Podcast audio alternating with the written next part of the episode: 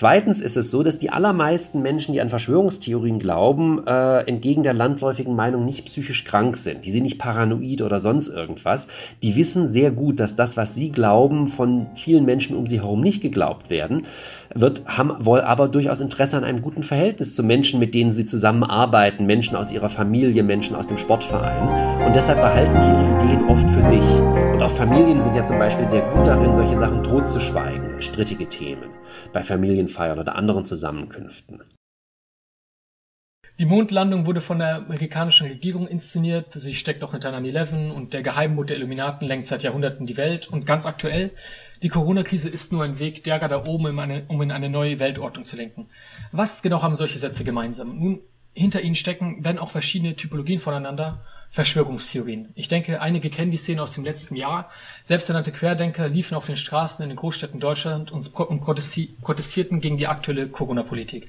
Dabei erzählten sie Verschiedenes über den Ursprung des Virus, wer und was dahinter steckt und so weiter und so fort.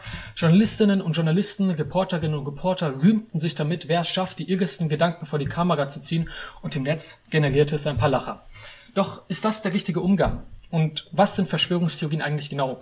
Gibt es Verschwörungen? Wer glaubt daran und wie ist mit ihnen umzugehen? Darüber spreche ich heute mit Professor Michael Butter. Er lehrt amerikanische Literatur und, äh, und Kulturgeschichte an der Eberhard-Karls-Universität in Tübingen. Immer wieder hört man Beiträge von ihm als Experte zum Thema Verschwörungstheorien und heute ist er hier. Ich grüße Sie, Herr Professor Butter. Hallo, vielen Dank für die Einladung. Herr Butter, was genau ist denn eine Verschwörungstheorie und was macht sie denn aus? Eine Verschwörungstheorie ist letztendlich die Vorstellung, dass es eine im Geheimen operierende Gruppe von Akteuren gibt, eben die Verschwörer, die die Ereignisse manipulieren, um dunkle Ziele zu erreichen. Genauer gesagt gehen Verschwörungstheorien von drei Grundannahmen aus. Sie behaupten erstens, dass nichts durch Zufall geschieht, also alles geplant wurde. Sie behaupten zweitens, dass nichts so ist, wie es scheint, man also immer hinter die Kulissen blicken muss, um zu erkennen, was vor sich geht. Und wenn man dies tut, dann erkennt man drittens, dass alles miteinander verbunden ist, dass es da also Verbindungen gibt zwischen Ereignissen, Personen und Institutionen, die man niemals für möglich gehalten hätte. In manchen Corona-Verschwörungstheorien zum Beispiel eine angebliche Verbindung zwischen der 5G-Technologie und der Entstehung des Coronavirus. Am Anfang sagte ich zu den Verschwörungstheorien, die ich aufgelistet habe, werden auch verschiedene Typologien voneinander. In Ihrem Buch, was auch heißt, nichts ist wie scheint, welches mir der Surkamp Verlag freundlicherweise zugeschickt hat, unterscheiden Sie bei Verschwörungstheorien, ob die Verschwörer von oben oder von unten eben handeln. Möchten Sie diese Unterscheidung kurz erläutern? Sehr gerne. Das ist auch, glaube ich, wichtig, weil die dominante Form in der westlichen Welt in der Gegenwart eigentlich eine ist, wo Verschwörungstheorien sich gegen Verschwörungen von oben richten. Es sind die Eliten, die Mächtigen, die sich angeblich gegen das Volk verschworen haben. Da ist auch eine ganz starke Parallele eben zum Populismus gegeben.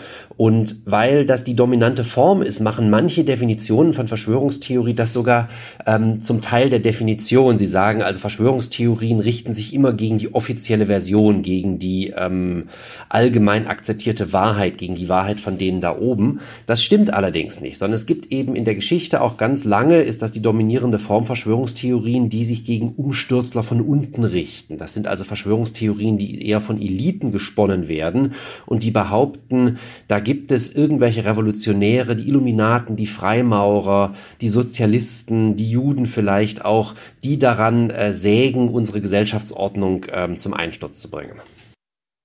Eines dieser Beispiele wäre zum Beispiel vom amerikanischen Senator John Joseph McCarthy, der von einer Verschwörung der Kommunisten von unten sprach zum Beispiel jetzt.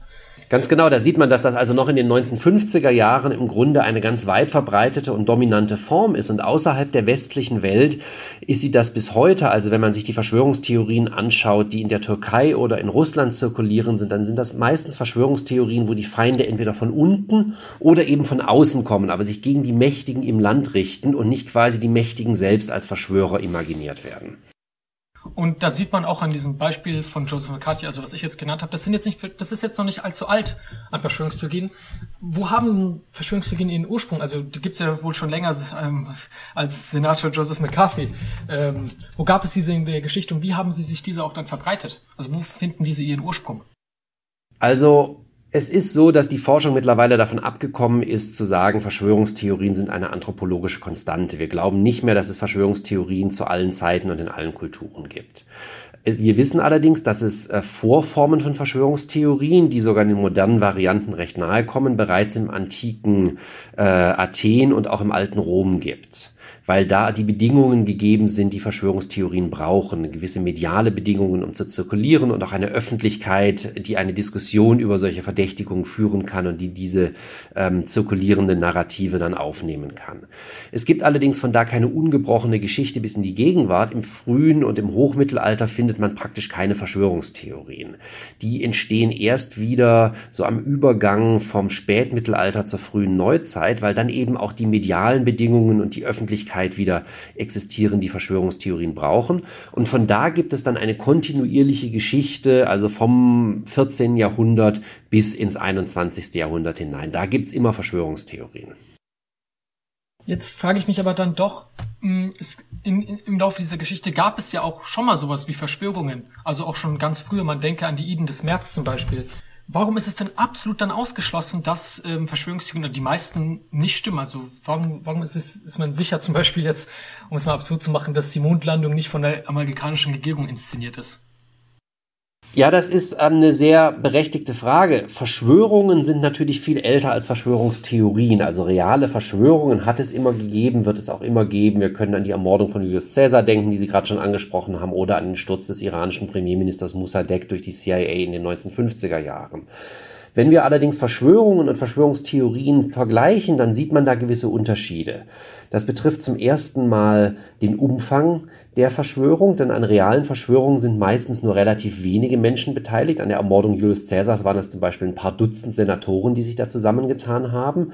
Bei sowas wie der Mondlandung oder wären die Anschläge von 9-11 von der US-Regierung inszeniert worden, hätte man Hunderte, wenn nicht sogar Tausende oder Zehntausende von Mitwissern gebraucht, um das äh, zu bewerkstelligen. Und dann ist völlig klar, die halten nicht alle dicht, irgendwer Quatsch, das funktioniert nicht dann ist es so, dass bei realen Verschwörungen die Reichweite im Normalfall auch deutlich geringer ist. Das bedeutet, es dreht sich da meistens um ein einzelnes Ereignis, um einen Staatsstreich, um ein Attentat, wohingegen Verschwörungstheorien vielleicht mit einem einzelnen Ereignis beginnen, wie den Anschlägen von 9-11 oder der Ermordung von John F. Kennedy, daraus dann aber ganz schnell viel, viel größere Szenarien stricken, wo es darum geht, das Land in einen Krieg im Irak zu treiben oder die USA in den Vietnamkrieg zu bringen und so weiter und so fort. Ähm, und da kommt dann im Grunde der dritte Aspekt ins Spiel und der ist der, dass ähm, Geschichte nicht so planbar ist, wie Verschwörungstheorien das normalerweise behaupten. Das heißt, ähm, es geschieht immer irgendwann etwas, was die Verschwörer nicht vorhergesehen haben und im Grunde entkommen ihnen ihre Verschwörungen auch immer irgendwann. Nehmen Sie die Ermordung von Julius Caesar, da ist das ganz deutlich. Ähm, Warum wird Cäsar umgebracht? Die Senatoren sehen die Staatsform der Republik bedroht durch Cäsar. Und deshalb beschließen sie, ihn loszuwerden. Das funktioniert auch. Nur was passiert? Es kommt zum Bürgerkrieg und am Ende dieses Bürgerkrieges wird Octavian Kaiser und die Römische Republik ist Geschichte. Nachdem sie Jahrhunderte existiert hatte, beginnt nun die Zeit des Kaiserreiches. Das heißt, die Verschwörer erreichen ihr eigentliches Ziel nicht. Und das ist ganz typisch für reale Verschwörungen. Das ist aber etwas, wofür in Verschwörungstheorien in der Regel überhaupt kein Platz ist. Denn da sind die Verschwörer allmächtig, nichts geschieht durch Zufall, die Geschichte entfaltet sich nach deren Willen. Und insofern sind halt Verschwörungstheorien in der Regel wirklich nicht zutreffend, weil sie einfach die menschliche Handlungsfähigkeit und die Fähigkeit von Menschen, ihre Absichten in die Tat umzusetzen und zu verwirklichen, überbetonen und unbeabsichtigte, auch strukturelle Effekte vernachlässigen. In Ihrem Buch erwähnen Sie an einer Stelle, was ganz lustig ist oder ganz interessant zu sehen, ist, dass ein Mathematiker hat das berechnet, quasi das für die Mondlandung, dass es, dass sie gerade mal vier Jahre gehalten hätte, wenn es eine Verschwörung gewesen wäre. Ähm, und dann hätte irgendeiner plappern müssen. Also rein mathematisch gesehen. Aber jetzt, wo Sie das so gesagt haben, da frage ich mich, wieso glaubt man denn dann an sowas, wenn, wenn das eben alles quasi, wenn die Geschichte eben nicht so planbar ist, wie das Leute denken? Warum glauben Menschen an Verschwörungstheorien? Also die einfache Antwort ist, dass man historisch einfach glaubte, Geschichte wäre planbar. Das heißt, Verschwörungstheorien waren völlig normal und allgemein akzeptiert über Jahrhunderte hinweg. Im Grunde von der frühen Neuzeit bis zu Senator McCarthy ist es normal, an Verschwörungstheorien zu glauben und Menschen glauben daran, weil ihnen alle Autoritäten, ihre Eltern, die Schule, die Wissenschaft, die Politik oder sonst wer immer sagen, so funktioniert die Welt. Es sind große Komplotte, die die Weltgeschichte vorantreiben. Und dann glaubt man das. Genauso wie wir glauben, dass die Erde Erde rund ist, weil uns das immer wieder gesagt wurde, auch wenn wir es selbst vielleicht gar nicht wissenschaftlich nachvollziehen und beweisen können. Ähm, so, da glaubten die Leute damals an Verschwörungstheorien oder sie glaubten eben lange Zeit auch, die Erde sei flach. Und ähm, erst in dem Moment, wo es nicht mehr normal ist, daran zu glauben, kann man die Frage stellen, was sind denn die psychologischen Funktionen, die Verschwörungstheorien erfüllen? Und da gibt es einige, die erklären, warum Menschen auch heutzutage noch an Verschwörungstheorien glauben. Also zum einen ist es so, dass Verschwörungstheorien eine Antwort sind auf Unsicherheit und Kontrollverlust. Also wir wissen aus der psychologischen Forschung, die sehr umfangreich ist, dass es besonders zwei Gruppen von Menschen sind, die empfänglich sind für Verschwörungstheorien. Das sind Menschen, die das Gefühl haben, dass sie keinen Einfluss auf die ähm, Ereignisse haben, dass sie nicht gehört werden von den Mächtigen, von der Politik, die sich also macht- und kontrolllos führen und sich diese Situation erklären eben über die Annahme einer Verschwörung. Und es gibt Menschen, die schlecht mit Unsicherheit und Ambivalenz umgehen können, die nach Eindeutigkeit streben. Und die sind auch sehr empfänglich für Verschwörungstheorien, weil Verschwörungstheorien eben vermeintliche Eindeutigkeit schaffen. Denken Sie an das Frühjahr zurück, an den ersten Lockdown. Für uns alle eine Situation der fundamentalen Unsicherheit. Niemand wusste, wie unser Leben in drei Tagen oder drei Wochen oder drei Monaten aussieht. In so einer Situation schaffen Verschwörungstheorien Sicherheit, weil sie sagen, das geschieht hier wirklich, die stecken dahinter und da soll es hinführen. Und ganz offensichtlich ist es für viele Menschen leichter zu akzeptieren, dass eine Gruppe von Bösewichtern im Geheimen die Strippen zieht, als dass niemand die Strippen zielt und dass da ganz viel Zufall und äh, Kontingenz im Spiel ist. Das macht Verschwörungstheorien attraktiv und hinzu kommt dann, wenn es menschliche Akteure sind, die für alles verantwortlich sind und nicht irgendwelche abstrakten Prozesse wie die Globalisierung, dann hat man auch die klassische Sündenbockfunktion. Dann kann man nämlich mit dem Finger auf die zeigen und sagen, die sind an allem schuld. Und das ist sehr angenehm, weil es zum einen einen selbst entlastet. Man muss sich dann nicht die Frage stellen, habe ich irgendwas falsch gemacht? Bin ich irgendwie verantwortlich? Und weil es einen gewissen Optimismus bedingt. Das mag auf den ersten Blick überraschen, weil die Annahme, dass es da allmächtige Verschwörer gibt, ja eher so eine pessimistische, düstere Annahme ist.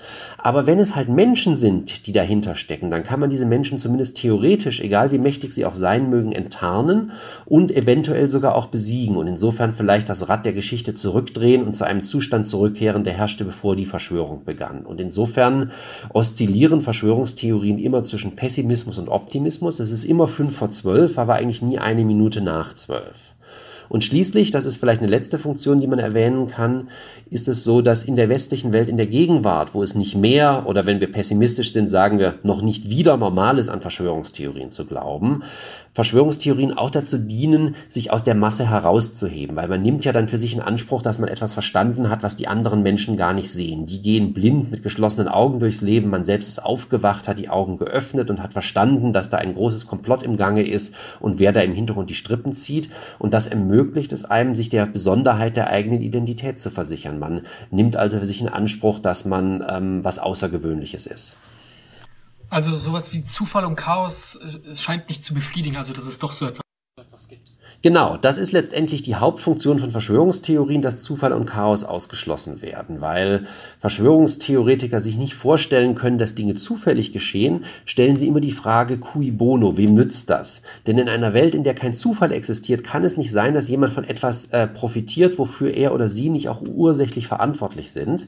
Und das bedeutet, man argumentiert immer von hinten, man identifiziert die Schuldigen und dann strickt man eine Indizienkette rückwärts und alles, was irgendwie passend gemacht werden kann, wird da integriert und alles, was nicht passt, wird ignoriert. Und insofern kommt man dann immer bei dem raus, womit man angefangen hat, nämlich ähm, die vermeintlichen Profiteure sind auch verantwortlich. Wer hat von den Anschlägen auf das World Trade Center profitiert? Die Regierung Bush, weil man endlich im Irak einmarschieren konnte. Ergo müssen die auch hinter den Anschlägen stecken. Das ist die Logik der Verschwörungstheorie. Wenn man jetzt eben solche Tatsachen in den Raum stellt, wie dass die Regierung, Regierung Bush hinter 9-11 steckt oder ähm, dass die Corona-Krise mit 5G zusammenhängt, was Sie am Anfang erwähnt haben. Es ist nun mal Norm, dass Tatsachen, die man in den Raum stellt, auch bewiesen werden. Wie wird denn sowas bewiesen? Es gibt denn schließlich keine Beweise für sowas. Wie, wie wird dann argumentiert? Äh, ganz bekanntes Beispiel sind ja zum Beispiel die Protokolle der Weisen von Zion, ähm, die ja sich als falsch und fake herausgestellt haben. Was macht man denn in so einem Fall? Na, es gibt verschiedene Formen von Beweisen, nach denen Verschwörungstheorien suchen. Also der allerbeste Beweis für Verschwörungstheoretiker ist immer, wenn man im Grunde ein ehemaliges Mitglied der Verschwörung hat, so einen Abtrünnigen, einen Renegaten, der sagt, ja, ich war Teil der Gruppe und ähm, ich kann euch bestätigen, es gibt diese Verschwörung. Das gibt's immer wieder. Leute, die ähm, bei den Freimaurern waren und dann sagen, ja, da geht angeblich das und das vor sich oder Leute, die angeblich Teil der kommunistischen Verschwörung gegen die USA waren und dann zur anderen Seite überlaufen und dann äh, berichten von all den Komplotten, die da angeblich stattfinden. Das muss man natürlich nicht so ganz ernst nehmen, sondern es ist dann immer so, diese Leute wollen sich natürlich dann auch wichtig machen, die wollen irgendwie gut aufgenommen werden und erzählen dann quasi denen, mit denen sie sprechen, genau das, was die hören wollen. Die Protokolle der Weisen von Zion, was Sie angesprochen haben, das wäre im Grunde so der zweitbeste Beweis, wenn man nämlich so angebliche Geheimdokumente der Verschwörer findet, wo sie ihre Pläne ähm, dargelegt haben. Entweder wirklich im Geheimen und es ist irgendwie an die Öffentlichkeit geraten oder ganz offen, weil sie dachten, niemand findet das. Also bei den Protokollen der Weisen von Zion ist es halt zum Beispiel so, man weiß heutzutage, das ist eine Fälschung, aber viele Menschen sind dann hingegangen und haben gesagt, naja, selbst wenn es nicht im wörtlichen Sinne wahr ist, ähm, ist das doch im Grunde das Wesen des Judentums, das da erfasst erfasst wird. Insofern akzeptiere ich das trotzdem als Beweis. Ein anderes Beispiel wäre ein Dokument eines amerikanischen Thinktanks, eines neokonservativen Thinktanks, das äh, kurz vor 9-11 veröffentlicht wurde und wo gesagt wird, naja, wenn wir im Grunde wieder mehr ins Militär investieren wollen in diesem Land, dann brauchen wir so ein katalytisches Erlebnis wie ein neues Pearl Harbor ähm, denn sonst wird das ein sehr, sehr lang, langwieriger Prozess. Und da sind dann die Verschwörungstheoretiker hingegangen und haben gesagt, ha, da habt ihr es doch. Da legen die doch ihre Pläne da und was haben wir dann? Dann kommt 9-11, dann haben wir quasi diesen Moment, der als Katalysator fungiert und deshalb müssen die, die das geschrieben haben, auch hinter den Anschlägen stecken. Das sind so die offensichtlichsten Beweise. Da geht man hin und man hat es eins zu eins, wenn man aus einer bestimmten Perspektive draufschaut und die Dinge etwas naiv für bare Münze nimmt. Dann gibt's aber natürlich auch diese ganz komplizierten Ableitungen, die Verschwörungstheoretiker immer wieder ähm, versuchen, indem sie dann äh, Zeichen interpretieren, bei Texten zwischen den Zeilen lesen, sich anschauen, was Leute für Gesten im Fernsehen machen. Also Angela Merkel, die halt immer so diese Pyramide da formt, diese umgedrehte mit den Händen, was glaube ich einfach nur eine persönliche Marotte ist, wo dann gesagt wird, das ist im Grunde die Illuminatenpyramide und sie gibt damit anderen Illuminaten ein Zeichen. Das heißt, äh, Verschwörungstheoretiker sind extrem erfinderisch, wenn es darum geht, Belege für ihre Behauptungen zu finden. Donald Trump zum Beispiel hat sich auch als einer inszeniert, der quasi früher ein Teil dieser Elite war und jetzt eben zurückkommt, jetzt mit dieser Vergangenheit abgerechnet hat quasi. Kann man Trump als einen Verschwörungstheoretiker bezeichnen? Ja, man kann Donald Trump auf jeden Fall als einen Verschwörungstheoretiker bezeichnen. Ähm, nicht nur, weil er sich als Renegat, als Abtrünniger inszeniert hat, sondern weil er Verschwörungstheorien oder sagen wir besser Verschwörungsgerüchte ganz gezielt über viele Jahre hinweg eingesetzt hat, um seine politischen Ziele zu erreichen. Das geht schon 2011, 2012 los, wo er das benutzt, um sich im Grunde von einer TV-Persönlichkeit zu einer politischen Persönlichkeit zu machen, indem er diese Gerüchte aufgreift, Barack Obama sei nicht in den USA geboren, also diese sogenannte Birther Conspiracy Theory. Und er verwendet dann Verschwörungsgerüchte ganz systematisch im Wahlkampf 2015-16. Ich sage ganz bewusst Gerüchte, weil das keine so richtig ausformulierten Theorien sind, für die er Belege liefert, sondern er lässt es meistens, und Twitter bietet sich dafür natürlich an, aber er macht das auch bei mündlichen ähm, Aussagen und bei Wahlveranstaltungen. Er belässt es meistens bei so ein, zwei Sätzen, haut eine Behauptung raus. Ähm, und äh, schafft sich dann meistens noch so ein Sicherheitsnetz, indem er sagt, naja, ich höre ganz oft oder man erzählt mir oft oder ganz viele Leute sagen das oder denkt mal darüber nach. Und das dient meiner Ansicht nach ähm, dem Zweck, dass er einerseits den Verschwörungstheoretikern signalisieren bin, will, hey Leute, ich bin einer von euch und gleichzeitig traditionelle republikanische und auch moderate Wähler, die sich vielleicht noch für ihn entscheiden könnten, nicht abschrecken möchte, die mit Verschwörungstheorien überhaupt nichts anfangen können.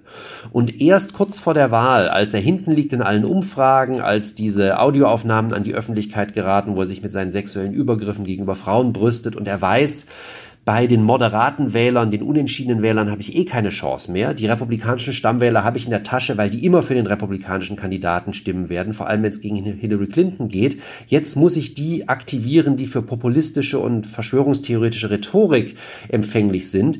Da stellt er sich dann vor seine Anhänger in Florida bei seinem ersten Auftritt, äh, nachdem diese Sachen öffentlich geworden sind und redet 45 Minuten von der großen Weltverschwörung. Da wird er also vom jemanden, der Verschwörungsgerüchte verbreitet, verbreitet zu jemandem, der Verschwörungstheorien wirklich ganz gezielt und detailliert entwickelt. Nach der Wahl fährt er das sofort wieder runter und belässt es wieder bei Verschwörungsgerüchten und setzt die weiterhin strategisch ein. Zum Beispiel also die Mehr vom Wahlbetrug, die hat er über seine gesamte Amtszeit hinweg am Leben erhalten. Er hat ja schon behauptet, die Wahl 2016 sei in Teilen gefälscht gewesen, sonst hätte er nämlich auch die Mehrheit der Stimmen geworfen. Und ab Sommer 2020 beginnt er das systematisch wieder aufzugreifen in Tweet nach Tweet, ähm, um eben insbesondere die Briefwahl zu diskreditieren. Und was dann passiert, ist, glaube ich, was ganz Interessantes, was aber nicht untypisch ist für Leute, die Verschwörungstheorien eher strategisch verbreiten. Er beginnt, glaube ich, seine eigenen Verschwörungstheorien zu glauben. Also mittlerweile bin ich überzeugt davon, dass er an diese Mehr vom Wahlbetrug wirklich selbst glaubt, weil er sich damit doch auch ähm, massiv geschadet hat teilweise in den letzten Monaten, so wie er das verbreitet hat. Er hätte es ja bei so strategischen Gerüchten belassen können, aber er hat es so offensiv vertreten, ist offensichtlich sauer auf seine Anwälte, weil die beim Impeachment im Senat ähm, ähm, den Wahlbetrug nicht genug betonen, seiner Ansicht nach. Das heißt, er ist wirklich also zu einem überzeugten Verschwörungstheoretiker geworden, nicht mehr nur jemand, der das strategisch einsetzt. Hm, Trumps Waffe waren immer seine Tweets zum Beispiel. Sie haben es ja auch ein paar Mal erwähnt gerade. Äh, Twitter scheint doch eigentlich der perfekte Ort für sowas wie Verschwörungstheorien zu sein, oder? Es, meine, es sind doch nur so und so viele Zeichen zugelassen. Also man kann Sätze nicht wirklich beweisen. Man haut eben was raus, wie Trump eben ein, zwei Sätze, Leute haben mir gesagt, das und das. Das Twitter muss doch sowas wie ein Sammelort für Verschwörungstheorien sein.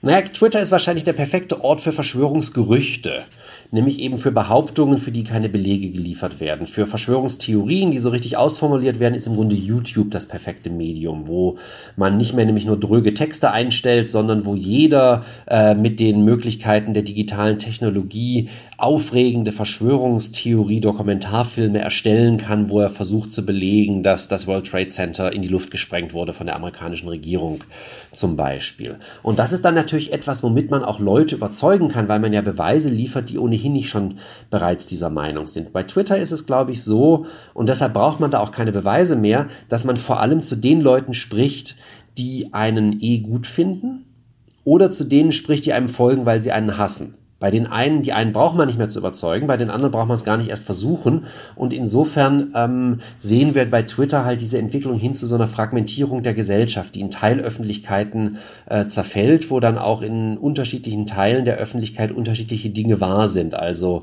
in einem Teil der Öffentlichkeit war die Wahl natürlich ganz offensichtlich fair, in einem anderen Teil der Öffentlichkeit war sie offensichtlich getürkt. Die einen fürchten sich vor der, dem Effekt von Verschwörungstheorien auf die amerikanische Demokratie, die anderen fürchten sich vom Effekt von Verschwörungen Veränderungen auf die amerikanische Demokratie. Und das Problem ist, dass man da halt immer weniger und immer schlechter zusammenkommt. Jetzt haben Sie ja die Leute erwähnt, die gesagt, die sagen eben, die Wahl war ganz offensichtlich gefälscht und viele Leute, die jetzt eben von Trump da verführt wurden, das Zeug zu glauben. Ähm, kann man diese von Trump systematisch verführten Anhängerinnen und Anhänger in einen wirklichen Diskurs wieder zurückbekommen oder was glauben Sie, werden diese in Zukunft in dieser Blase eben verbleiben?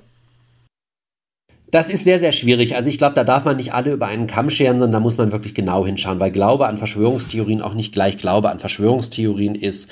Da ähm, gibt es sehr viele Abstufungen, wie wichtig das ist für die Identität von einzelnen Menschen. Diejenigen, die mit der Waffe in der Hand und vielleicht noch im Büffelkostüm ins Kapitol gestürmt sind, die wird man nicht mehr zurückkriegen, egal was man macht. Die sind für ähm, Fakten und rationalen Diskurs mittlerweile unempfänglich. Aber da gibt es auch viele andere, ähm, die sich diesen Verschwörungstheorien Verschwörungstheorien hinwenden, weil sie zum Beispiel dieses Gefühl von Macht und Kontrollverlust haben. Und das haben sie ja nicht umsonst. Äh, es gibt halt keinen starken Sozialstaat in den USA. Viele Menschen im äh, mittleren Westen, im Rust Belt, sind systematisch vergessen und ignoriert worden von der Politik, von beiden Parteien über Jahrzehnte hinweg, äh, haben sehr darunter gelitten, dass sich ähm, die ähm, Gesellschaft verändert hat von einer Post, äh, von einer industriellen zu einer postindustriellen Gesellschaft. Das waren mal Leute, die hatten sehr gute Jobs oder deren Väter hatten sehr gute Jobs, auch wenn sie keine best, nicht die beste Ausbildung hatten. Das gibt's jetzt nicht mehr. Und bei solchen Leuten kann man, indem man zum Beispiel an der Ungleichheit dreht und denen das Gefühl gibt, wir nehmen euch ernst und ähm, wir kümmern uns um eure Probleme, auch an den Verschwörungstheorien wieder drehen. Und dann kommen die da wieder leichter raus. Gleichzeitig ist es so, dass man bei überzeugten Verschwörungstheoretikern mit sowas ähm, nicht immer unbedingt was erreicht, sondern da muss man einen ganz, ganz schmerzhaften Prozess eingehen, den eigentlich nur Leute eingehen können, die wirklich auch ähm, ein persönliches Verhältnis zu diesen Menschen haben, irgendeine emotionale Gesprächsbasis haben und die sagen können, ich möchte jetzt mal verstehen, warum du das glaubst. Ähm, warum hältst du das für überzeugend und das nicht und äh, das dann nicht für überzeugend? Wieso vertraust du diesen Quellen, aber diesen nicht? Und dann mit diesen Leuten Menschen reden können, mit dem Ziel, einen Prozess der Selbstreflexion auszulösen. Denn nur das ist es, was die Leute da rausholen kann. Das ist halt ein langwieriger Prozess, das ist ein sehr anstrengender Prozess, der ist beileibe nicht immer von Erfolg gekrönt.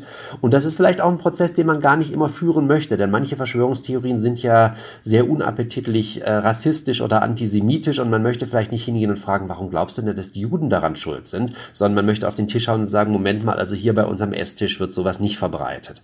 Das heißt, äh, man muss da immer ganz genau differenzieren, wie weit sind die Leute da schon drin, wie kann man die erreichen, wie kann man sie vielleicht auch über andere Wege erreichen und dann muss man im Einzelfall entscheiden, wie man vorgeht. Aber man wird nicht alle erreichen können. Also Sie glauben, es wird einen kleinen Teil geben, der jetzt dort verbleibt? Also es ist so, dass wir wissen, dass ähm, es einen Teil geben wird, der also immer an Verschwörungstheorien glauben wird. Das ist eine Minderheit auch in der amerikanischen Gesellschaft, aber es ist eine signifikante Minderheit. Also in den USA ist es so, dass Studien zeigen, so die Hälfte der Amerikaner glaubt an mindestens eine Verschwörungstheorie. Diese quantitativen Studien haben immer das Problem, dass äh, die dann nicht unterscheiden können, wie wichtig ist das denn wirklich für die Identität dieser Menschen. Also man kann sicherlich schätzen, dass äh, die, der Teil der Amerikaner, die wirklich ihr Leben nach Verschwörungstheorien ausrichten, ähm, dann vielleicht maximal die Hälfte davon ist, also ein Viertel der Bevölkerung, was sehr viel ist. In Deutschland ist es so, dass so ein Drittel generell empfänglich ist für Verschwörungstheorien und man aber davon ausgehen kann, es ist eher so dann wiederum ein Drittel des Drittels, also eher so zehn Prozent der Gesamtbevölkerung, die wirklich ihr Leben nach Verschwörungstheorien ausrichten, die für den rationalen Diskurs eigentlich mehr oder weniger verloren sind. Nun, wir haben uns jetzt sehr auf die USA konzentriert. Ich möchte jetzt mal einen Blick nach Deutschland werfen. Der Landtagsabgeordnete Wolfgang Gedeon der AfD in Baden-Württemberg schrieb in einer 2009 erschienenen Monographie von ihm äh, von den Protokollen der Weisen von Zieren und dort nutzt er diese als eine seriöse Quelle, obwohl diese nun ja, bewiesenermaßen gefälscht sind. Ist das symptomatisch? Sind Verschwörungstheorien auf dem Vormarsch? Also man hört es ja in den Medien in letzter Zeit immer wieder, ähm, ja, es sind mehr und mehr und das hat jetzt auch in 2020 hat es sich so angefühlt, weil natürlich ganz viele Videos im Netz kursierten von Verschwörungstheoretikern, ganz, ganz viele Spiegelreportagen. Stimmt dieser Eindruck, der oft vermittelt wird, dass es jetzt immer mehr Verschwörungstheoretiker in Deutschland gibt? Also es ist so, dass ähm, wir vermutlich davon ausgehen können, dass die Zahl derjenigen Menschen, die an Verschwörungstheorien glauben, mit dem Internet wieder zugenommen hat. Ähm, und wie gesagt, ich habe ja schon erwähnt, aber wir wissen nicht genau nicht, wo sie vorher war. Es ist so, wir können wahrscheinlich sagen, dass vor 100, 200 Jahren es war völlig normal, an Verschwörungstheorien zu glauben. Damals hätten wahrscheinlich weit über 90 Prozent der Menschen in Deutschland gesagt, ja, ich äh, bin empfänglich für Verschwörungstheorien und man hätte das rausgefunden über die. Mittlerweile sind wir so bei einem Drittel und vielleicht ist das hochgegangen von, keine Ahnung, 20 Prozent vor dem Internet jetzt bis zu einem Drittel.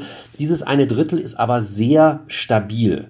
Und es ist so, dass... Ähm, die Zahl auch nicht zugenommen hat in der Corona-Krise. Es gibt mittlerweile eine ganze Reihe von empirischen Studien, ähm, die ihre Daten erhoben haben nach Beginn der Corona-Krise, nämlich im Sommer oder im Herbst. Und die kommen alle genau auf dieses eine Drittel, das generell empfänglich ist für Verschwörungstheorien. Das heißt, wir stellen nicht fest, dass es da einen Anstieg gibt. Es kommt uns allerdings anders vor. Und woran liegt das? Die Leute sind lauter geworden, die Leute gehen auf die Straße. Aber dafür gibt es, glaube ich, so ein paar Gründe, weshalb wir die mehr wahrnehmen und weshalb die aktiver geworden sind. Erstens, ähm, wir dürfen uns den Glauben an Verschwörungstheorien nicht als etwas vorstellen, was an oder aus ist, was man hat oder nicht hat sondern das ist etwas, was ähm, in ganz vielen graduellen Abstufungen existiert. Und wahrscheinlich sind ganz viele Menschen, die empfänglich sind für Verschwörungstheorien durch die Corona-Krise, weil das eben so ein Moment der fundamentalen Unsicherheit war, vielleicht so zwei, drei Stufen weiter Richtung verschwörungstheoretischer Pol gewandert.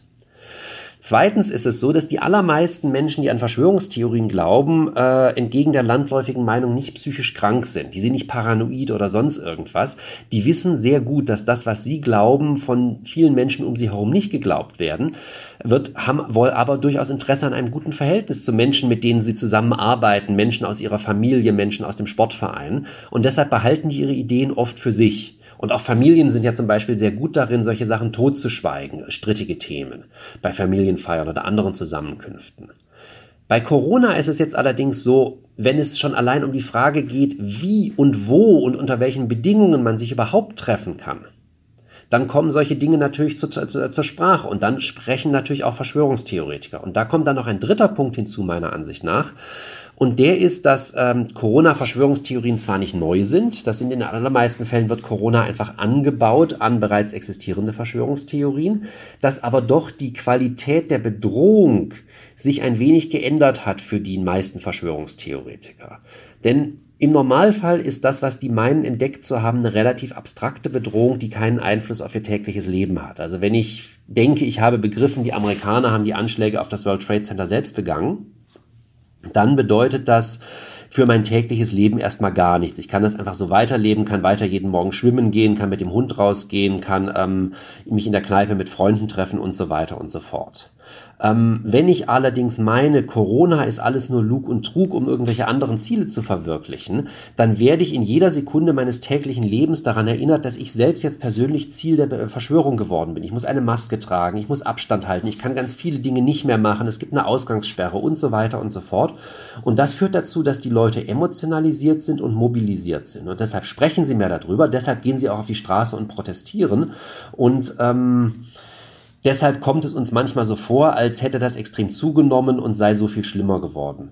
Das geben die Zahlen aber nicht her und man muss auch sagen, es gab 2014, 15 schon mal eine große Protestwelle in Deutschland auf der Grundlage von Verschwörungstheorien. Das waren die sogenannten Montagsmahnwachen für den Frieden, also die sich gegen die Politik der NATO im Hinblick auf die Ukraine und die Krim gerichtet haben. Das waren nur Demonstrationen, die an ganz vielen Orten stattgefunden haben. Die waren nicht so konzentriert, wie die äh, Anti-Corona-Demonstrationen seit dem Sommer sind. Und natürlich fanden die zu einer Zeit statt, wo sich niemand daran gestört hat, dass die Leute da draußen standen und ohne Maske und Abstand zusammen protestiert haben.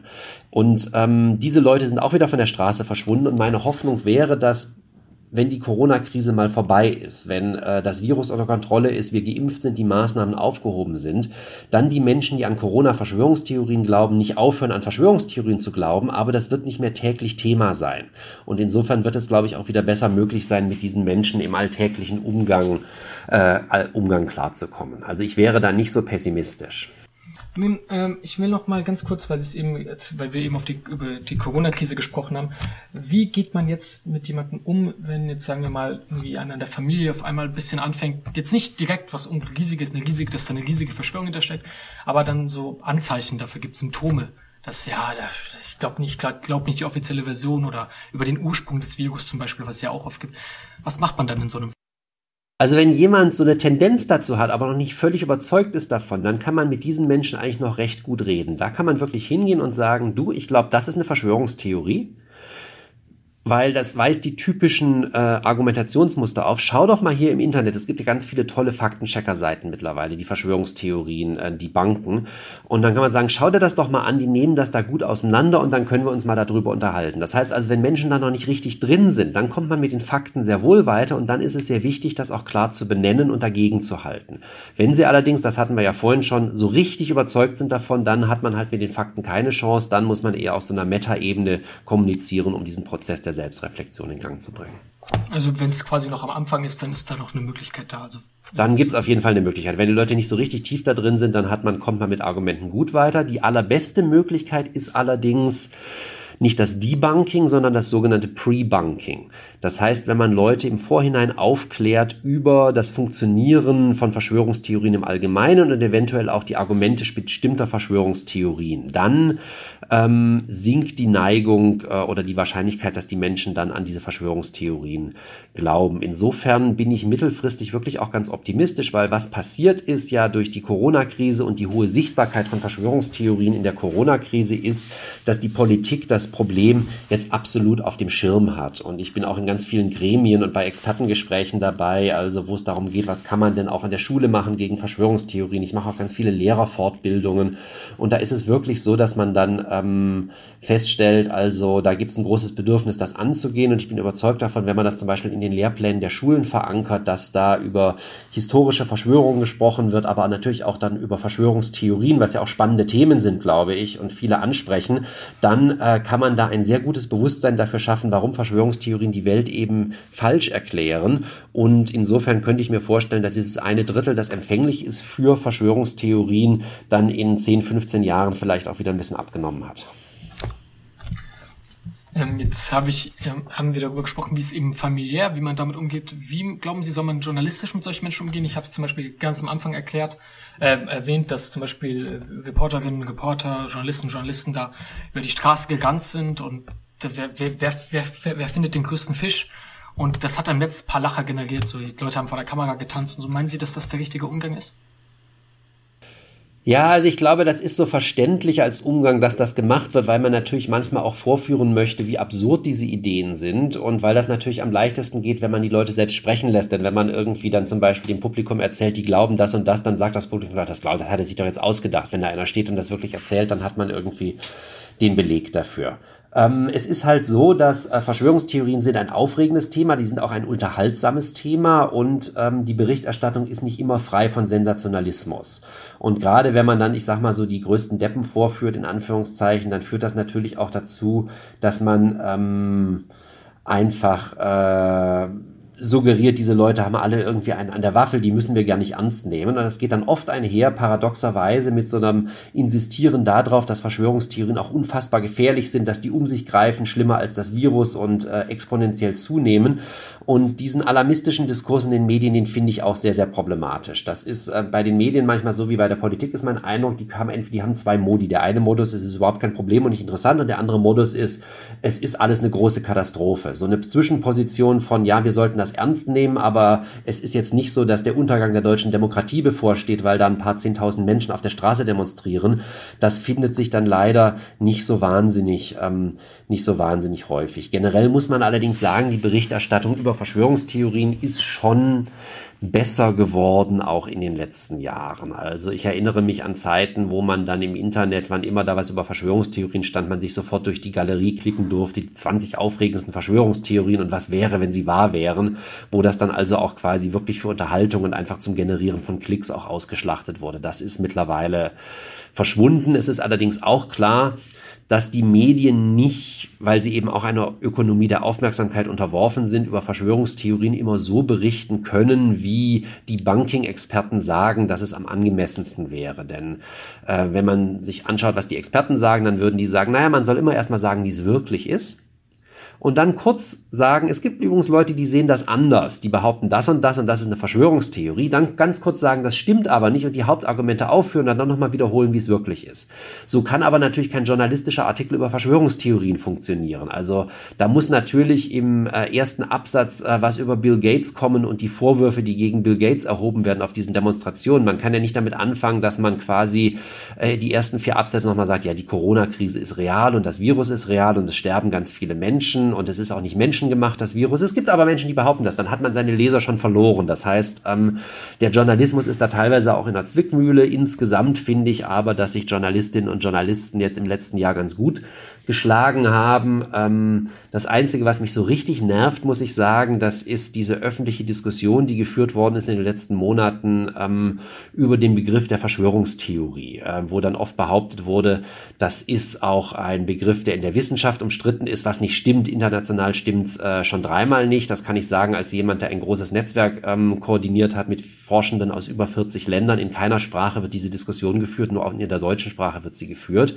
Und ähm, im Grunde wird der, diese Diskussion auch nicht in der deutschen Wissenschaft geführt. Also mir fallen so zwei, drei Forschende ein, die Probleme haben mit dem Begriff Verschwörungstheorie, die wirklich an dem Thema arbeiten. Ansonsten sind das vor allem Leute, die bei Stiftungen arbeiten oder Leute, die so Öffentlichkeitsarbeit machen oder Leute, die im Journalismus arbeiten und die dann von irgendwoher die Idee bekommen, man sollte nicht mehr Verschwörungstheorie sagen, sondern nur noch Verschwörungsmythos oder Verschwörungserzählung.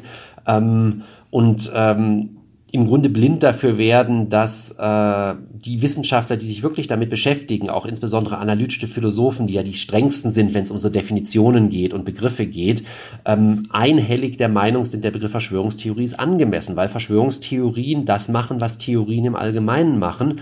Ähm, sie versuchen auf der Grundlage miteinander verknüpfter Aussagen Wissen über die Welt zu schaffen. Ob diese Aussagen nichts ist, wie es scheint, äh, nichts geschieht durch Zufall, alles ist miteinander verbunden, letztendlich sinnvoll sind und deshalb ähm, valides Wissen über die Welt generieren, das ist äh, für die äh, Vergabe des Begriffs Theorie erstmal sekundär. Es gibt ganz viele historische Theorien, die sich als falsch erwiesen haben, ähm, in den Naturwissenschaften, aber auch in den Geisteswissenschaften. Und insofern ähm, ist der Theoriebegriff ähm, angemessen und ich finde, er hat auch noch den Vorteil, dass er diejenigen Menschen, die an Verschwörungstheorien glauben, nicht so völlig zu den anderen macht. Wenn man sagt Verschwörungsmythen, dann nimmt man immer für sich in Anspruch, wir haben die Logik, die haben die Mythen. Wenn man sagt Verschwörungserzählung, nimmt man für sich in Anspruch, die haben die Erzählung, wir haben die Fakten. Aber Theorien über die Wirklichkeit bilden wir alle. Nur die einen bilden Verschwörungstheorien, die anderen bilden nicht Verschwörungstheorien. Die Verschwörungstheorien sind problematisch und stimmen nicht. Aber dahinter steckt derselbe Versuch, die Welt zu verstehen, der auch nicht Verschwörungstheorien antreibt. Und insofern bin ich ein großer Verfechter dieses Begriffs. Das ist auch eine, ein Unterkapitel in dem Buch, wo Sie darüber sprechen, dass manche Leute zum Beispiel sagen, man sollte Verschwörungsideologien zum Beispiel sagen. Nun, Professor Butter, wir kommen zum Ende unseres Gesprächs. Vielen, vielen Dank. Das war wirklich eine hochinteressante Einführung. Man hört es nämlich immer wieder, Verschwörungstheorien, also das war jetzt in letzt, letztes Jahr viel auch im Journalismus ein großes Thema, klar, wegen den ganzen Protesten. Es ist aber schön auch mal zu wissen, was das genau ist, woher der Hintergrund kommt, wo es diese gab, worunter man unterscheidet. Herzlichen Dank dafür. Äh, vielen Dank fürs Zuhören und man hört sich im nächsten Monat. Danke, Herr Professor Butter. Danke sehr. Vielen Dank für die Einladung. Wir brauchen dringend Spenden, äh, weil wir gar kein Geld haben.